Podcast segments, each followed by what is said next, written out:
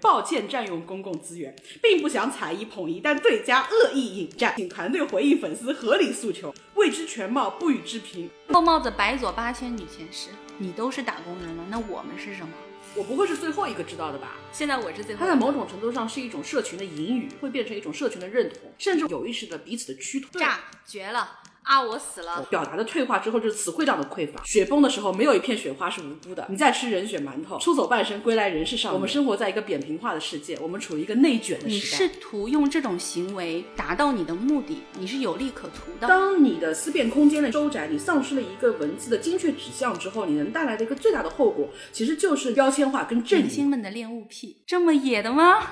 这东西可以聊了吗？do is crawl. You're unraveling,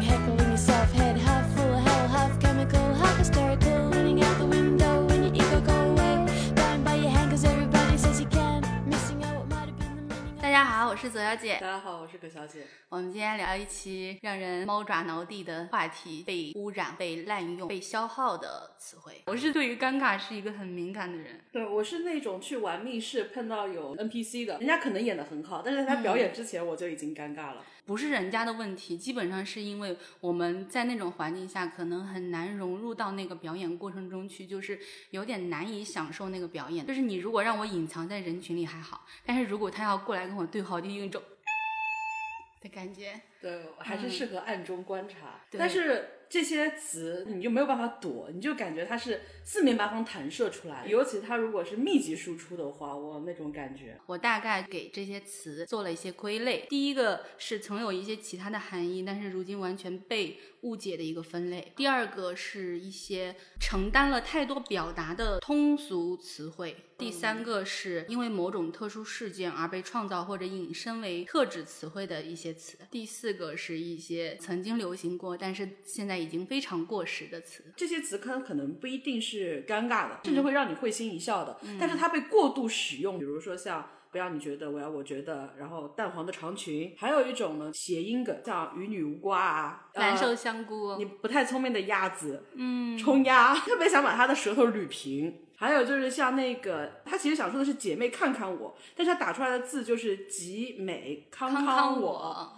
还有就是像女汉子啊、亲啊、比心啊，太多了。含义在这个时间的流变过程之中也产生了一些变化吗？对，还有像一些经常的用语，比如说像官宣这种。但是提到官宣，我觉得没有一个东西可以超过现在最流行的一个公关词—— 抱歉占用公共占用公共资源他们一般都会说：“感谢路人朋友的关注，无意打扰各位，抱歉占用公共资源，并不想踩一捧一，但对家恶意引战，请停止恶意抹黑，请团队回应粉丝合理诉求。”当然，既然被买了黑热搜，既然被 Q 到了正主，那么就来康康我们的哥哥姐姐吧，他一直都是正的。我想揍你！多多关注作品《少年未来可期》。你后面还要要不要再加上一个什么“陌上人如玉”什么的？不不，一般这种下面的热评就是未知全貌，不予置评，粉丝行为不要上升正主。但是第三个人会跟你说：“哥哥只有我们了。”小姐是个观察家，最让我反感的还是那一句“抱歉占用公共资源”。最开始的时候，它是一个很漂亮的公关词令。一六年闹得沸沸扬扬的一个离婚案，那个时候正好是一波营销号起来的一个高峰，被反复渲染，影响了当时一些宣传部门要去设置的一个公共议题。所以说呢，他们最后他的团队也好，当时助推的这些营销号也好，最后都是被有关部门训诫了。再后面他们发出来的这个声明呢，当中就有了那句话是“抱歉占用公共资源”。在当时这句话其实是贴那个情境的，但是这句话在后来你就不知道为什么它成了每一个团队的一个万金油的句式，它不断的在每一段什么貌似卑微诚恳的给你放上这句话，但是这个过程当中，因为它被滥用掉之后，你就觉得它当中充满了一种为自己开脱并且傲慢的一种气质。因为它这个占用公共资源，我觉得它其实本身，你说它占用的是什么资源？其实就是网络空间里面对公共议题的一种关注力。本身在这个网络空间里面，我们应该可能会有一些获取资讯的渠道，一些发声求助的渠道，以及等等很多，它是非常丰富的功能性的。因为这句话是娱乐明星最爱用嘛，这些娱乐明星他们其实是长期的主动的。在用自己鸡零狗碎的私生活来保持自己的高关注度。你再出来说抱歉占用的公共资源，真的戏太多了，建议直接退圈处理。不是所有人都适合用这句话的，特别是有的话，它其实被大家用多了之后，我觉得一个聪明的公关或者一个聪明的协作方式是你尽量去避免这些话，在协作过程之中，你可以有一些你自己的新鲜的表达。对，所以今年我看到过我个人视野当中觉得最漂亮的一次公关的声明，其实是预言的公司，它是用了一种传统中国家长式的那种宽厚，说我的孩子当年犯过错，并且他诚心的悔改了。我们不否认他当年做过的那些无知的可笑的事情，但是我们希望在他诚恳认错并且努力向前的过程当中，我们能够给他一些宽容的余地。我们认识到了这些问题，我们再跟他一起去改正这些问题。他那篇声明最漂亮的就是他全程全部都是用一种家书的那种方式在跟你去说，他会把你的那种对抗性降低下来，然后忘记了他其实本身是非常明显的一些我们觉得可以被抓到画饼的东西的，他把对对抗性糅合成了一种交流。他好像是有说，我们一直在用军人的方式去教育这个孩子。他的那个行文是说，暗示他的父亲带他过来的时候，其实就已经把这些事情有告诉过公司。其实这是一个帮助议员和他的家人去开脱的一个行为。然后公司是看在他们非常诚恳、非常真实，而且孩子条件不错的情况下，决定还是要培养这个孩子，并且使用了是军人的方式。所以他在节目中体现出很多所谓的特种兵特质啊，其实跟他塑造出来的这个人设都是吻合的。我对这一篇公关印象也是很深刻，我觉得很聪明。对，而且他其实无意中强化了他们想要给预言打造的那些特质，所以他是非常加分的一件事情。他的整个风格其实很像当年杨天真在自己宣讲过程当中反复去强调的。当时范冰冰跟王学勤有一段绯闻嘛，杨天真给他写那个公关稿的时候，他当中提到一句，就是你再怎么说我都行，如果说你有任何伤害到老师的这个部分，那就别怪我不客气了。这句话也是非常非常高级的一种公关词令，因为所有的矛头是指向范冰冰的，但是他通过这样的一个东西之后，他有意识的就把两个人变成了一个整体了，他又展现出了一种虽然柔弱，但是他又刚强的在保护你。我觉得这就是公关指令当中非常鸡贼，但是又很聪明的一种表达。这种东西其实本身就是语言的一种丰富性。我们现在为什么很多人特别讨厌粉丝的控评啊？对于很多的网络用语被滥用之后，会有一种尴尬。这种尴尬其实就是来源于本身无限的去收窄了交流的一个余地。尤其是这两年，我们慢慢就形成了一种网络交流的方式，网络流行语加表情包再加短评。你不能说它完全是不好的，因为我自己有时候当我不知道怎么回复，或者说我想回复的内容特别多的时候，我会选择回表情，因为表情往往意味着意味不明，它有很多可揣摩的空间。这个空间面对熟悉的人的时候，你们会有一种默契感。就好像我经常会使用一个 Rick Morty 里面的 Morty 摇头的这个表情，它其实又表现一种哇哦，但是又表现一种哈，就还有时候还会说吼，就是它很丰富，所以我基本上我用表情的习惯就是我有一段时间会集中使用一个表情，而这个表情往往又是意味丰富的。在我还没有想清楚我具体怎么去表达的时候，我认为我先给出一个表情，是对我来说我在表达上非常安全的一个处理。有时候这个表情它还能起到一个缓和语气的作用。就比如说我在发 emoji 表情的时候，它当中不是有一个 OK 的那个表情嘛？我一般我的习惯是我不会单发那个 OK，我会后面加一个小星星，就是会柔和掉那一个我觉得。冰冷的、粗糙的气息，会给人家一种软和语气的感觉。但是当我真的不开心的时候，我就会只发那个 OK。我经常只发那个 OK，在我的概念里是一种很爽快的感觉。我有朋友跟我聊天框的时候，他会只打一个问号，我会特别暴躁。当我发给你一段东西，然后你只回我一个问号的时候，我就觉得你是要跟我吵架吗？那如果我给你回两个等号，你会是什么反应？等号的话，我在兔区用的特别的多，因为当时它是一个所有人披马甲的嘛，非实名的一个账号。在兔区的时候，大家每个人的账号都是两个等号。那两个等号是什么意思？双眼皮跟单眼皮啊？你知道吗？我刚开始别人给我发这个，我就觉得很暴躁，因为我觉得他是对我无语的意思。过一段时间，我实在忍不住了，然后我就跟他说：“我说你为什么老发这个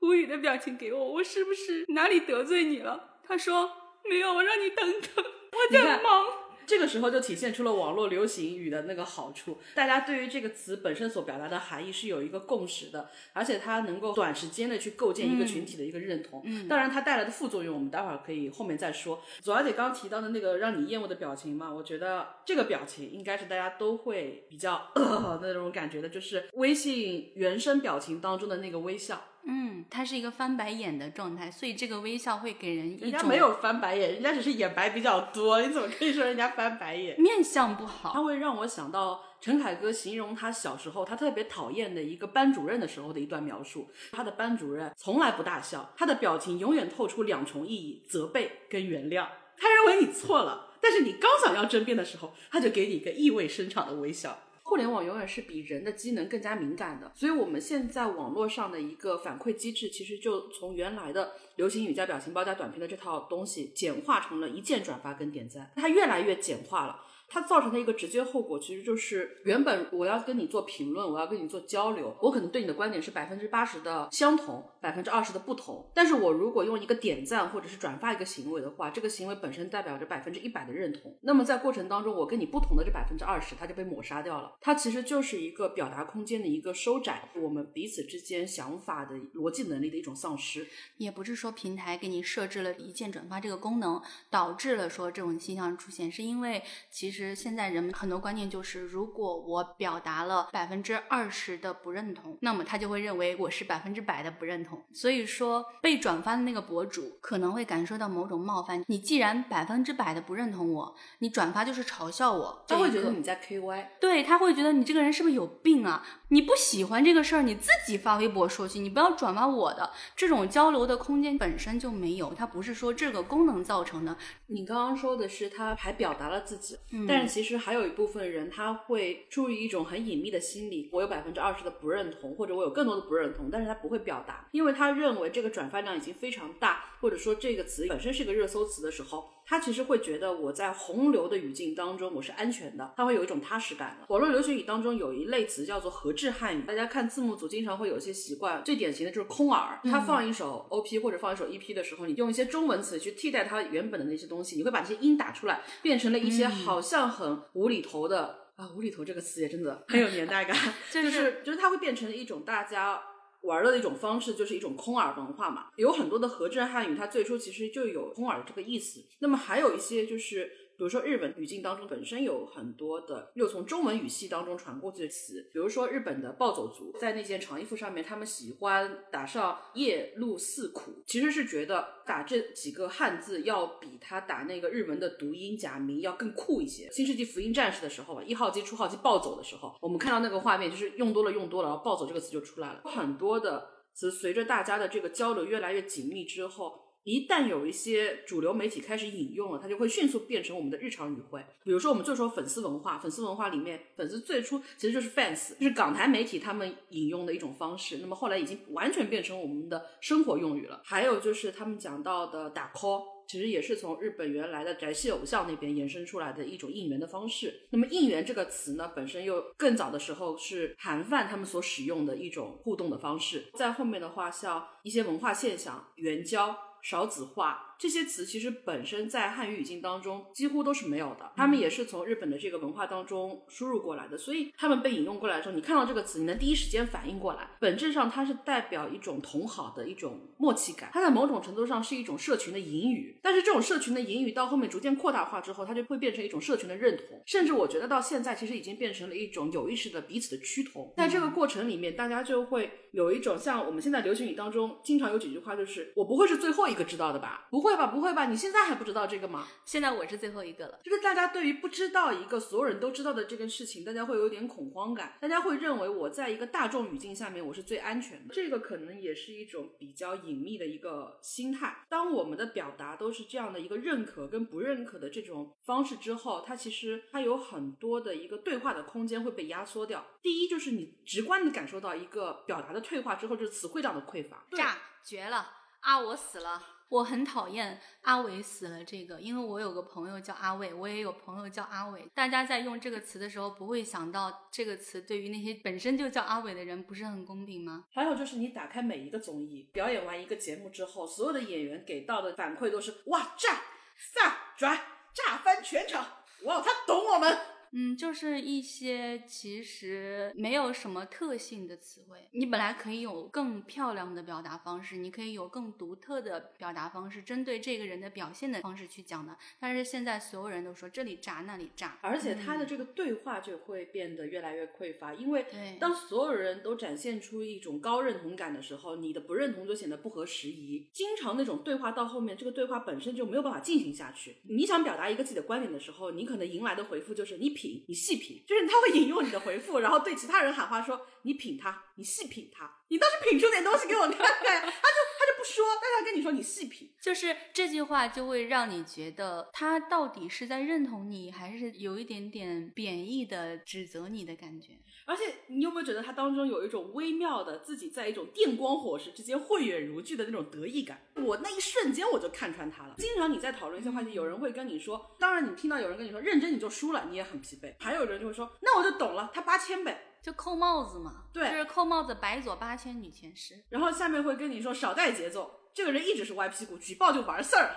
你说这话题还怎么进行下去？你知道让我最崩溃的一次，正好是我感兴趣的一个话题，所以我就很认真的解释了一大段，去解释说我为什么会想这样说，然后我想表达的是什么。他引用了我的那段话，然后下面直接打了一句：“呵，这个人有许知远的味儿了。”这个人 一时三秒骂了好多人哦。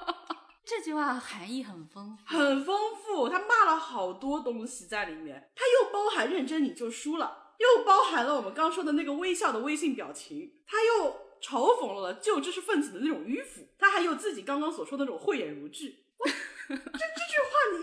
你，你看你品，你细品。我给你讲一个我最近有自我反思、自我回想的一个例子，就是那段时间沈译那件事情嘛，刚好是那天沈译因为同人文的事情指责了肖战的粉丝，跟他们有一些冲突吧。他认为说肖战是一个不良艺人，是因为有人给他写。不堪入目的同人文，当然这个判断我觉得是毫无来由的，但是同时我认为他不是一个这么毫无逻辑的人，所以我只能认为你是更差的一种，就是你坏，你试图用这种行为达到你的目的，你是有利可图的，故意去做这些事情，挑起两个社群之间的对立。因为我的首页是有一些人是认同他的，就讲说沈一老师怎么怎么样，对他表示很尊重，我就觉得嗯不是很理解，我就发了一条微博，我在发那个微博的时候，我首先想说我要发公开吗？还是说仅粉丝可见呢？是不是仅粉丝可见会更安全呢？然后我就发了仅粉丝可见，简单的说，不要你因为讨厌另外一个团体你就站他的队。然后我又在这句话后面加了一句话，说我对肖战没有好感。你发现了吗？我在做这件事情的时候，我的考虑是很多的。我只是做一个很简单的表达。首先，我的考虑是我要不要发一个仅粉丝可见，这样看到这个微博的人可能就增加一群安全的保护膜。对，其次就是我在最后写了一句我不是肖战的粉丝，我在试图去跟肖战的粉丝撇清关系，因为如果我不写这句话的话，他们可能就会给我扣上是肖战粉丝的帽子。那么我如果是真的是一个肖战粉丝的身份的话，我就讲不清楚了，他们就不会觉得你是一个理性的在跟他们讨论问题的人了。但是肖战的粉丝就没有理性的跟你讨论问题的权利吗？他们现在是没有了。我觉得这个过程当中，并不只是说你站在哪一方，你会有嗯这样的一个对于自己出于安全考量的一层又一层的用语言来给自己增加这种安全防护。其实无论是观点的哪一方，都是这样的。就好像之前有很多人也强烈的表达了对肖战事件的一些看法跟态度，但是他们在前面也要加一个形容，或者是在前面加一个限制的范围，就是我是路人，我厌恶肖战；我是路人，我怎么看肖战？这个表达本身其实会感觉到我们表达的安全性其实是降低的，大家本能的都会感觉到我这个表达是带有风险的。然后，当这种风险是普遍存在的时候，这样的一个表达空间可能存在需要被讨论或者是商榷的一个地方。然后，同时，刚刚左小姐讲到的沈毅老师的这样的一个下场行为，很多人其实当时对沈毅下场是带有一种权威来帮我了，对，就是有一种我被权威认同了，我被权威保护了，我更高阶的爸爸来保护我的这种快乐感。当然，这句话本身是有点冒犯的，但是我觉得这也是完全我们个人的看法。你看，我们自己讲话的时候，也需要给自己加非常多的安全词。沈毅老师在做这件事情的时候，我觉得他至少是不够审慎的，因为他作为一个长期跟语言、跟文字、跟表达打交道的一个人，他会明白，当你的思辨空间的收窄，你丧失了一个文字的精确指向之后，你能带来的一个最大的后果，其实就是标签化跟阵营化。然后你有意识的用你的表达在区分两个不同的阵营，同时还在煽动两个阵营的对立的时候，至少从你的这样的一个行为举措上，我觉得我个人是不认可的。而且他其实你作为一个经过常年的学术训练跟培养的一个人，其实你特别能够明白反制是一件多么可怕的事情。可能很多人会觉得说，嗯，他是做一种人间观察，不不不，但其他已经实不是下场了。它是一种向反制的妥协，他在向庸众献媚，他以自己的一种荒谬在迎合更大的荒谬，而且他非常非常清楚的明白，反制是一个可以获得成功的路径。因为他明显是在划分了两个对立之后，他给这两个对立的族群有了一个优先级，他去讨好其中一类人，那么这一类人就会获得很多的认同感和优越感的满足。在微博上经常会看到有一些，当然现在已经不多了，这已经是一个过时的写那种小文章的行为了。但早期的时候，他们经常会有一些讲一个其实是编造出来的，比如说他身边的同事啊、他的邻居啊这样的例子，以此来挑动性别的对立。分享你刚编的故事，就像咪蒙他们之前经常会做这种事情嘛，但后来他们很快就升级了，他们现在已经不做这么低端的，通过维持某一部分人的优越感来挑动更大的性别对立，以此获取他们自己利益的这种行为了。但这个事情其实是早些年间很常见的，你会发现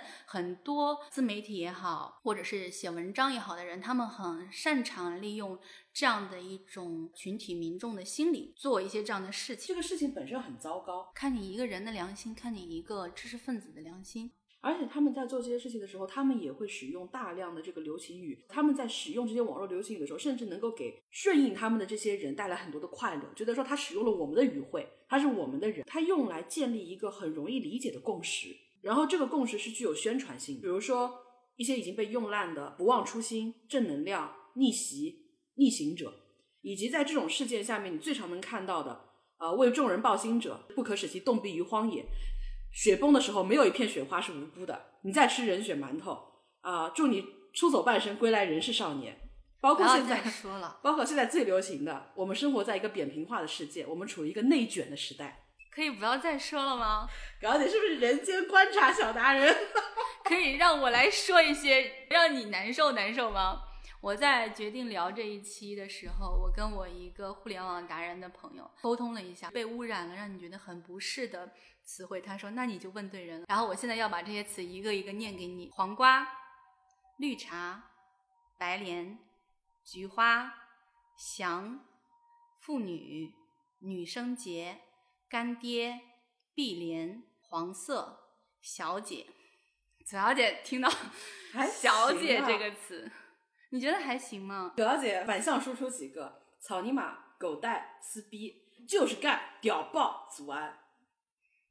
小姐今天自己战斗力好强。我就是我，好我非常我非常厌恶这些字，就是我甚啊至如果说如果我在网络上面看到的话，我可能相对还觉得，嗯，我会就刷过它就算。但如果嗯我是在对话当中，对方给了我这样的字的话，我其实会非常非常不适的。可能我是有文字洁癖的，我是真的觉得这些字组合在一起是脏的，而且就是你啊，想，我还有我还有名媛、黑木耳、脆皮鸭、坐地排卵，可以了。这些词力度够吗？很多人觉得用这些词，嗯它其实是通俗，真的通俗跟粗鄙是两回事儿。文字除了我们刚刚一直说的，它是一个跟个人表达有关的，它是跟个人文化认同有关的，还有一个很重要的是，从我个人来说，我会觉得它是跟审美有关的。尤其是汉字，它的字形字义的组合，它本身是有一定的美感的。有些字它组合在一块儿，它就是会给你带来不好的感受的。比如说，就是干，它就是个粗鄙。你在一个女生为主的综艺里面，你用的 slogan 是就是干。没有一个文字的一个美感。撕逼这个词，你你拆解一下，这个词是非常恶心的。之前做过一期小的拍摄，日新注字行最后的活字印刷的地方。当时他在拍摄的时候，让我觉得很有触动。我们现在的电脑排列的这些字打出来的时候，其实电脑已经帮你做了一层文字的排列的这样的一个筛选了。但是在活字印刷的时候，你在自己把这些字模放进去的那个瞬间，你对于汉字的这样一个字间字句的这样一个美感，会有一个更清晰的一个认知。我们现在视觉文化过度发展，但是我们视觉文化当中这些美感却在迅速流失。嗯，我记得在蛮多年以前啊，我看，嗯、有一个节目叫《女神的新衣》还是我的新衣，里面有一个就是郭碧婷，她的那个设计师，我认为是非常有才华的设计师。然后她有一期设计了一个比较潮流的服装，上面写满了当时的流行语。嗯呃，那个那套衣服其实是好看的。我担心的是什么呢？就是在我穿这个这个衣服，我觉得我还很时髦的时候，其实街上就已经有人对我感觉到尴尬了。大家尴尬的时间是不一样的。最明显的就是春晚小品里使用的这些网络梗。春晚的话，它其实早些年代是造梗的，对，它是造梗的，它也是它在它的这个节目上出现颓势之后，慢慢慢慢它开始去借用这这些网络流行的梗，给我们一种很尴尬的感觉。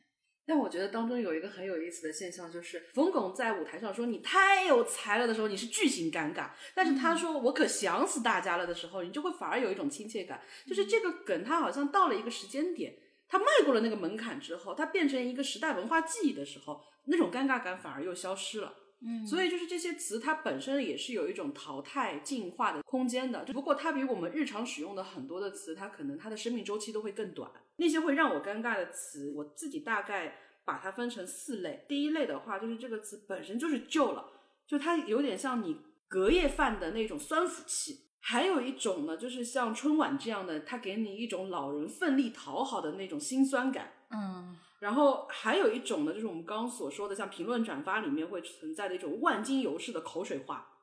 但是我个人最厌恶的其实是它的阶层更高的时候，它使用了跟你相同的、你所熟悉的这些网络用语的时候，它给我带来的厌恶感可能会更强。它给我一种权威者施恩于下的一种感觉。嗯比如说像某团团，他们经常会使用一些网络用语，那么他就给我一种强烈的在现实与民同乐的感觉。权力下发的本质还是傲慢。嗯你说的打工人，这个也是我今天很想聊的。我觉得打工人他属于我们所说的这些词当中的另外一个门类，它跟它有关的是九九六、社畜以及佛系。嗯，它其实是一个社会群体现象所代表性的这样的一个词。现在很多人对于有一些明星，呃，一直在使用这个“加油打工人”这个梗表示很厌恶，就是说这个这个梗本身不是不好，但是他们不喜欢明星使用这个梗，是因为你们赚了那么多的钱，你们的工作嗯看起来就是也没有我们这么辛苦，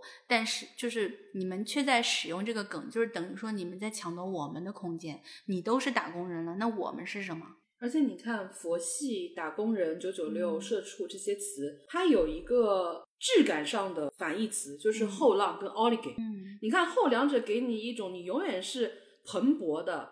甚至澎湃的，但是社畜、九九六、打工人、佛系又在告诉你，我们无时无刻不面临着让我们沮丧的压力。嗯，这个词其实很多人他喜欢用在自己身上，他会有一种就是放松的感觉，就是我们大家我们有一个群体，大家都是这么辛苦，就是有一种拥抱取暖的感觉。我只希望跟我的兄弟姐妹，跟我真的是相同的有这样的一些疲惫、痛苦、沮丧的人拥抱取暖。所以这些词它反而是最能够触及大众共鸣，但是也最容易用的不好的。嗯我看过最踩雷的一个是互联网大厂，在九九六是话题的时候，他们在贺卡上面印了一个二零二零减一零二四。一零二四对于所有大厂里的程序员来说，这是一个逃不过的数字，它本身甚至就象征了你的工作。那么在二零二零这个年份下面减去一零二四，意味着什么呢？996就是九九六。这个很伤人，你的年份减掉了工作之后，就只剩下了九九六了。你就等于说你没有一个喘息的空间了。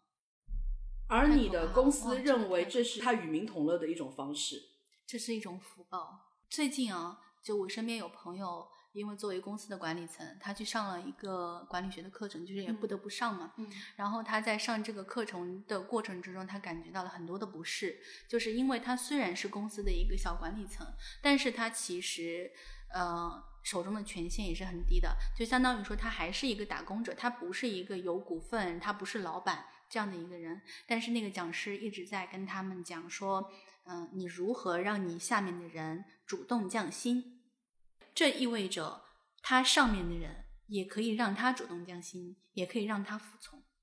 他频繁的用很多的例子，然后用很长的一个时间去消耗你，试图去把这些东西塞到你的脑海之中。就这个东西会令这位朋友感觉到非常非常的痛苦和愤怒，而且他的那种抵触感是随着时间的增加，随着身体的疲惫越来越强的。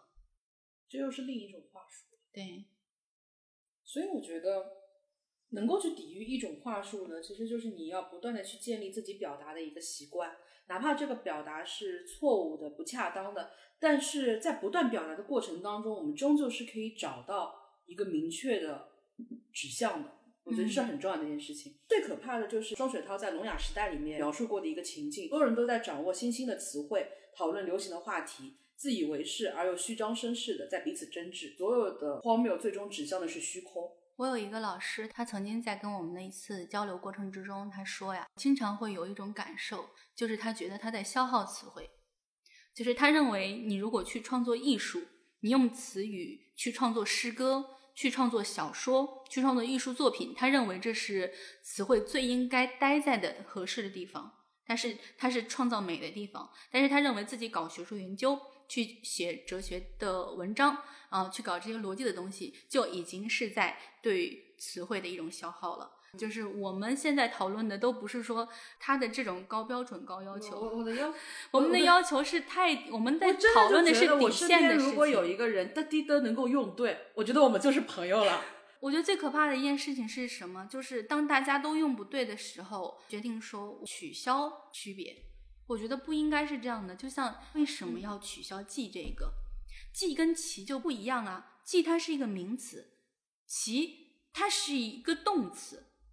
现在就是所有人就只能说一骑红尘妃子笑，多么好笑。很多字的演化，或者说嗯是它的更迭，有时候你在那个时候是反应不过来的，可能你要过很久之后才反应过来。哎，这个字现在已经不是这样子用了。就比如说悲催，悲催的那个催，最初是哪个催？摧枯拉朽的摧，但是现在基本上都是催人泪下的催，你感觉原来的那个悲催已经完全被替代掉了。《孔雀东南飞》里面的阿姆大悲催，它是提手旁的那个催，嗯，但是现在的话，几乎这个词就已经不用了。我们现在使用的就是网络流行语下的这个悲催的这个意思，就是悲伤且催人泪下。生活当中有很多的语汇，它就是这样不知不觉的被更迭了，并且嗯不知不觉的走向了一种贫瘠。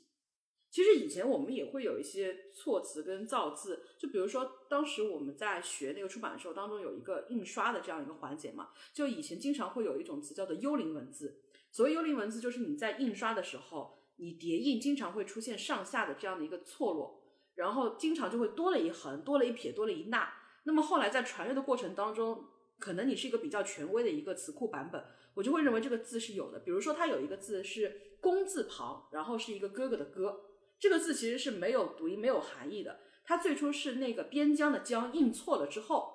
它少了一部分，然后延伸出来这样一个，这个其实幽灵文字。我们中文其实是很有意思的，有一些词你不去细想它的含义的时候，你可能就那样带过去了。但是你去细想的时候，你会发现它跟历史啊，它跟一些事情是有明确的关联的。胡萝卜为什么叫胡萝卜？就是“胡”这个词是什么意思？“胡”指的是北方少数民族西域，然后后面引申来是说是外国，所以胡萝卜是因为胡萝卜这个东西是大概十三世纪宋元时期，它从那个伊朗引入到中国的嘛，就是它是外来舶来品，所以它叫胡萝卜。然后你这时候就能明白胡说为什么叫胡说了吧？就是因为胡人外国人说的话我听不懂。这个其实话题就引申到了很多字源的一些考据，嗯在日常使用说，约好这个是我一个非常小的、很偏执的一个地方，就是如果对方给我发的是六个句号，我可能会难受很久；他如果给我发三个句号，我会难受更久，对吧？就是英文用三个点，汉语用六个点。并且这个点不是句号，它就是六个圆点，并且它不是六个格中的圆点，它是六个底下的圆点。我们能用对吗？求求了，就你会对这些东西很敏感是吧？我会很难受。我我已经习惯了，就是可能就是这种事情吧，你在纠正别人的时候，你也觉得很奇怪，嗯。就是对方会觉得这不是事儿，但是呢，这会有一些自己微小的不舒适。我大概在可能二零一二一三年吧，那个左右啊，有一次路过学校旁边的报刊亭，然后我就看到有一本当代歌坛，然后封面是胡歌，然后它的有一个很大的标题是“明星们的恋物癖”。我当时看到这个这个杂志的时候，我惊呆了，这么野的吗？这东西可以聊了吗？然后我就好奇，我就拿起来看了一眼，但其实他讲的只是说，明星们有收藏某样东西的癖好。其实“癖好”这个词都有点稍微有点重了，就是爱好，有收藏某样东西的爱好。有人喜欢收藏杯子呀，有的人说收藏包包呀，这个 OK 的，但是你最好不要用“恋物癖”这个词，因为“恋物癖”这个词它有一个明显的含义，就是说它是呃，它其实是一种症状，人们喜欢跟某一些物品发生性关系的一个意思，就是你起码你在把它放到大标题上之前，你应该去搜索一下这个词的真正含义。但是其实这件事情给我带来的一个想法是，有很多的词它本身是有表达的二重性的，尤其是网络流行语，它可能在一个大众都误读、都误用的一个情况下面，它反而又变成了某种程度的这样一个共识，这是可能是一种存在的情况。但是还有一种，我觉得是我们以前，就像我们刚刚有提到说，我们的口头语、书面语，我们以前会有一个概念，就是叫做语体。包括是跨语体、跨文体的这样一个概念，因为语体本身它也是一个语言系统的一部分。就比如说我们现在可能对它更直观的，就葛耀烈以前曾经兴致勃勃的读《首长参谋论》，就讲怎么做好手掌的好助手，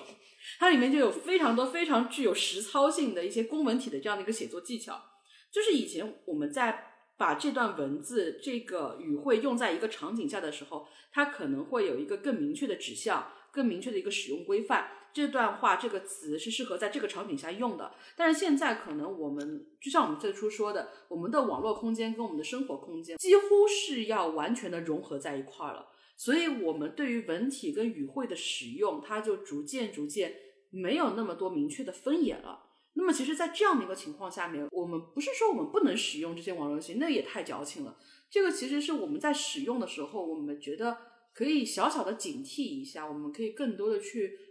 保留那些模糊的细小的边界，因为我觉得那是语言很动人的。